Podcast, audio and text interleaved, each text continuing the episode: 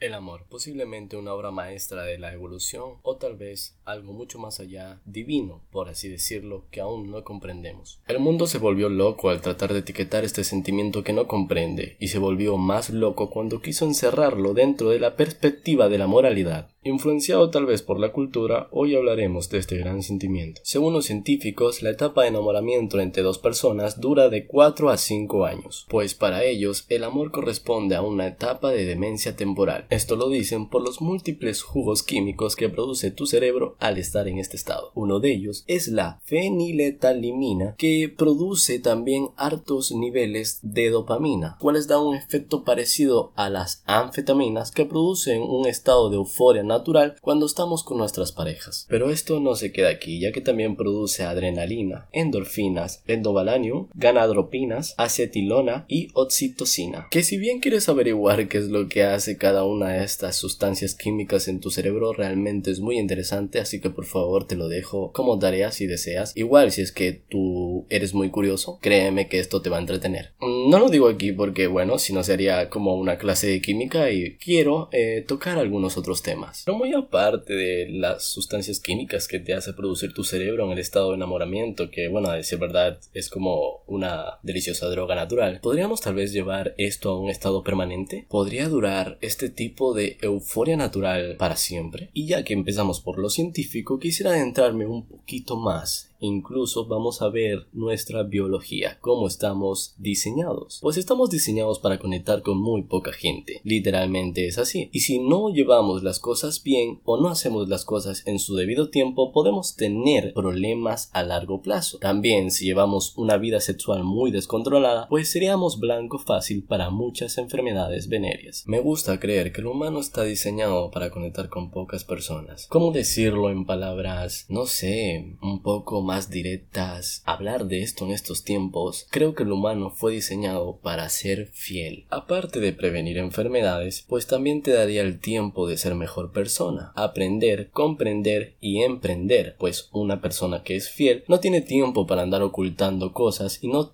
no está en ese desgaste mental de ocultar las cosas que está haciendo a la otra persona. En este caso, aprovecharía ese tiempo para lo antes ya mencionado, aprender, emprender y ser mejor persona. Literalmente creo que las personas que son fieles son mucho más inteligentes. Sé que en estos tiempos hablar de este tipo de cosas es realmente muy complicado, donde te cambian simplemente tan fácil, donde te pueden reemplazar de una manera tan rápida. Hablar de fidelidad es simplemente casi en estos tiempos viene siendo casi un mito. Hoy en día ser fiel es visto como un sinónimo de debilidad, pero curiosamente en algunas partes del mundo es muy importante ser fiel a la familia. Uno de los principios de la mafia italiana es que nunca puedes traicionar a su esposa y a su familia, pues si eres capaz de traicionar a quien confía en ti mientras duerme a tu lado, no eres digno de la confianza de nadie. Un hombre que dedica tiempo a la familia es un hombre de verdad.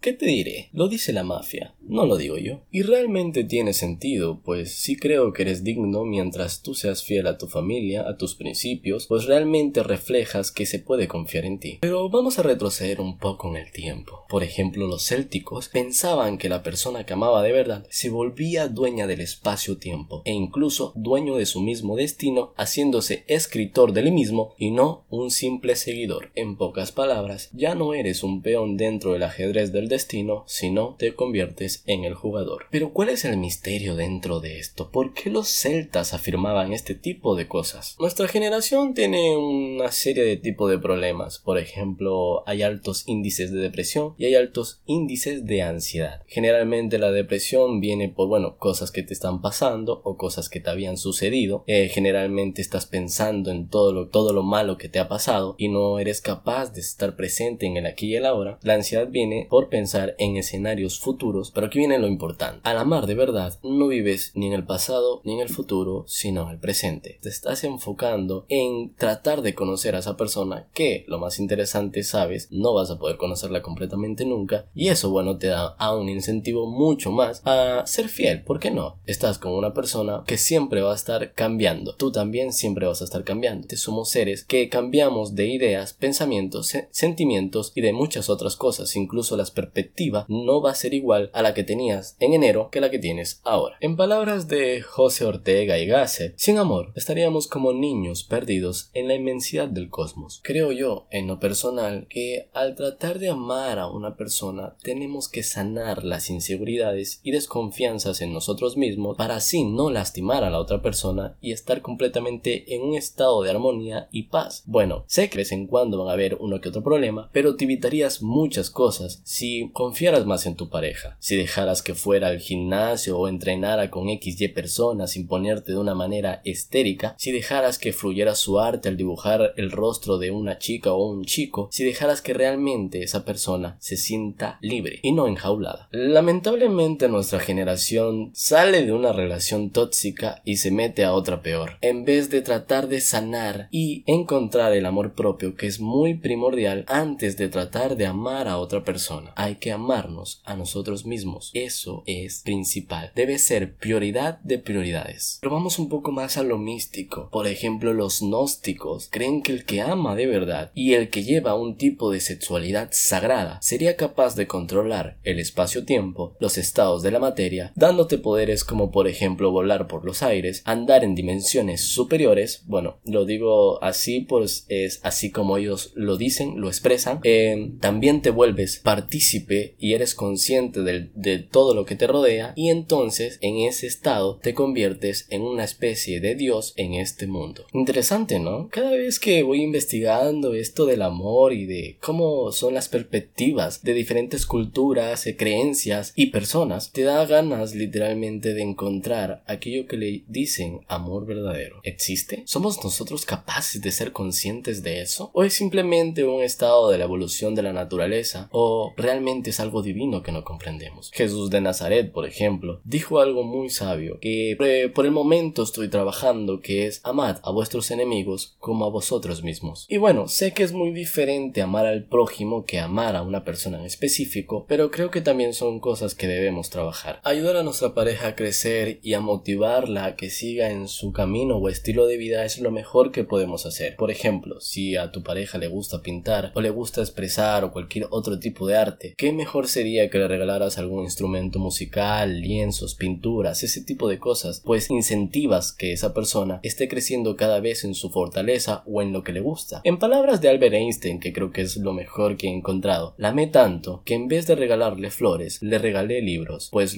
las flores duran pocos días, pero un buen libro dura para toda la vida. Por otro lado, quiero recalcar que yo no he sido perfecto al navegar en este sentimiento, pues llevo algunos años solo y no solo eso, también he tratado de sanar ciertas cosas en mí, por ejemplo, muchas, muchas cosas mentales que bueno, no quisiera mencionar en este momento, pero sí, es importante también sanar esas cosas que incluso nos hacen sentir incómodos a nosotros mismos. Y no solo eso, también la última relación que tuve a pesar de los años que he estado solo prácticamente, la última relación que tuve en la que me involucré sentimentalmente muy fuerte, eh, no es que fue un fracaso tampoco, pero digamos que regresamos como unas 57 veces y esas 57 veces habían motivos literalmente para dejarlo todo. Eh, no, fue, no fue tampoco mi culpa, no fue tampoco la culpa de ella, fue la culpa de ambos, evidentemente. Eh, confundimos mucho la obsesión con amor y muchas otras cosas.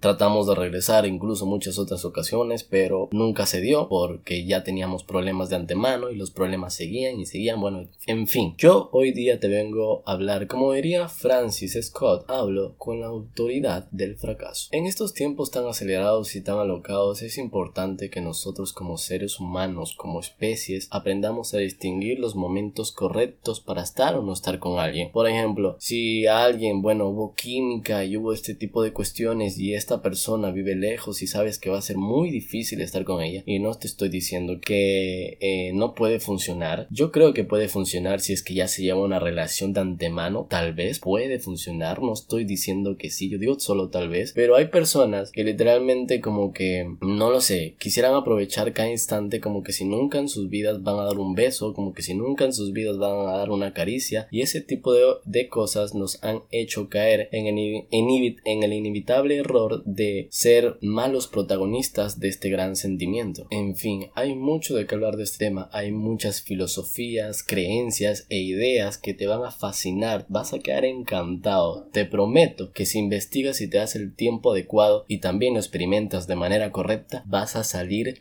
¿cómo te lo voy a decir? Vas a estar literalmente caminando 3 metros sobre la tierra. Y lo digo así de todo corazón, esto es algo muy importante que todos los seres humanos tenemos que aprender, es que tenemos que dar espacio a la otra persona, tenemos que sanar nuestras propias heridas, tenemos que incluso tratar de conocernos a nosotros mismos, que para mí también es algo muy difícil. Y si tú crees que te conoces a ti mismo, pues bien, te pongo este ejemplo. Supongamos que haces un acto o dices algo, si te avergüenzas o te enorgulleces de ese acto o de lo que acabas de decir o hacer, pues resulta que no te has conocido completamente. Al hacerlo o al decirlo, no tendrías que sentir ni vergüenza ni orgullo, sino más bien tendría que ser un estado neutro, pues ya te conoces. En fin, esa es una idea mía, puedo estar muy equivocado, tampoco quiero que la agarres así como filosofía de vida personal. Tú dime, ¿sabes qué? Estás equivocado y yo lo sé. Y dame una respuesta mucho mejor que estaría dispuesto a leer con todo gusto tu manera de pensar o cómo ves este tipo de cosas. En fin,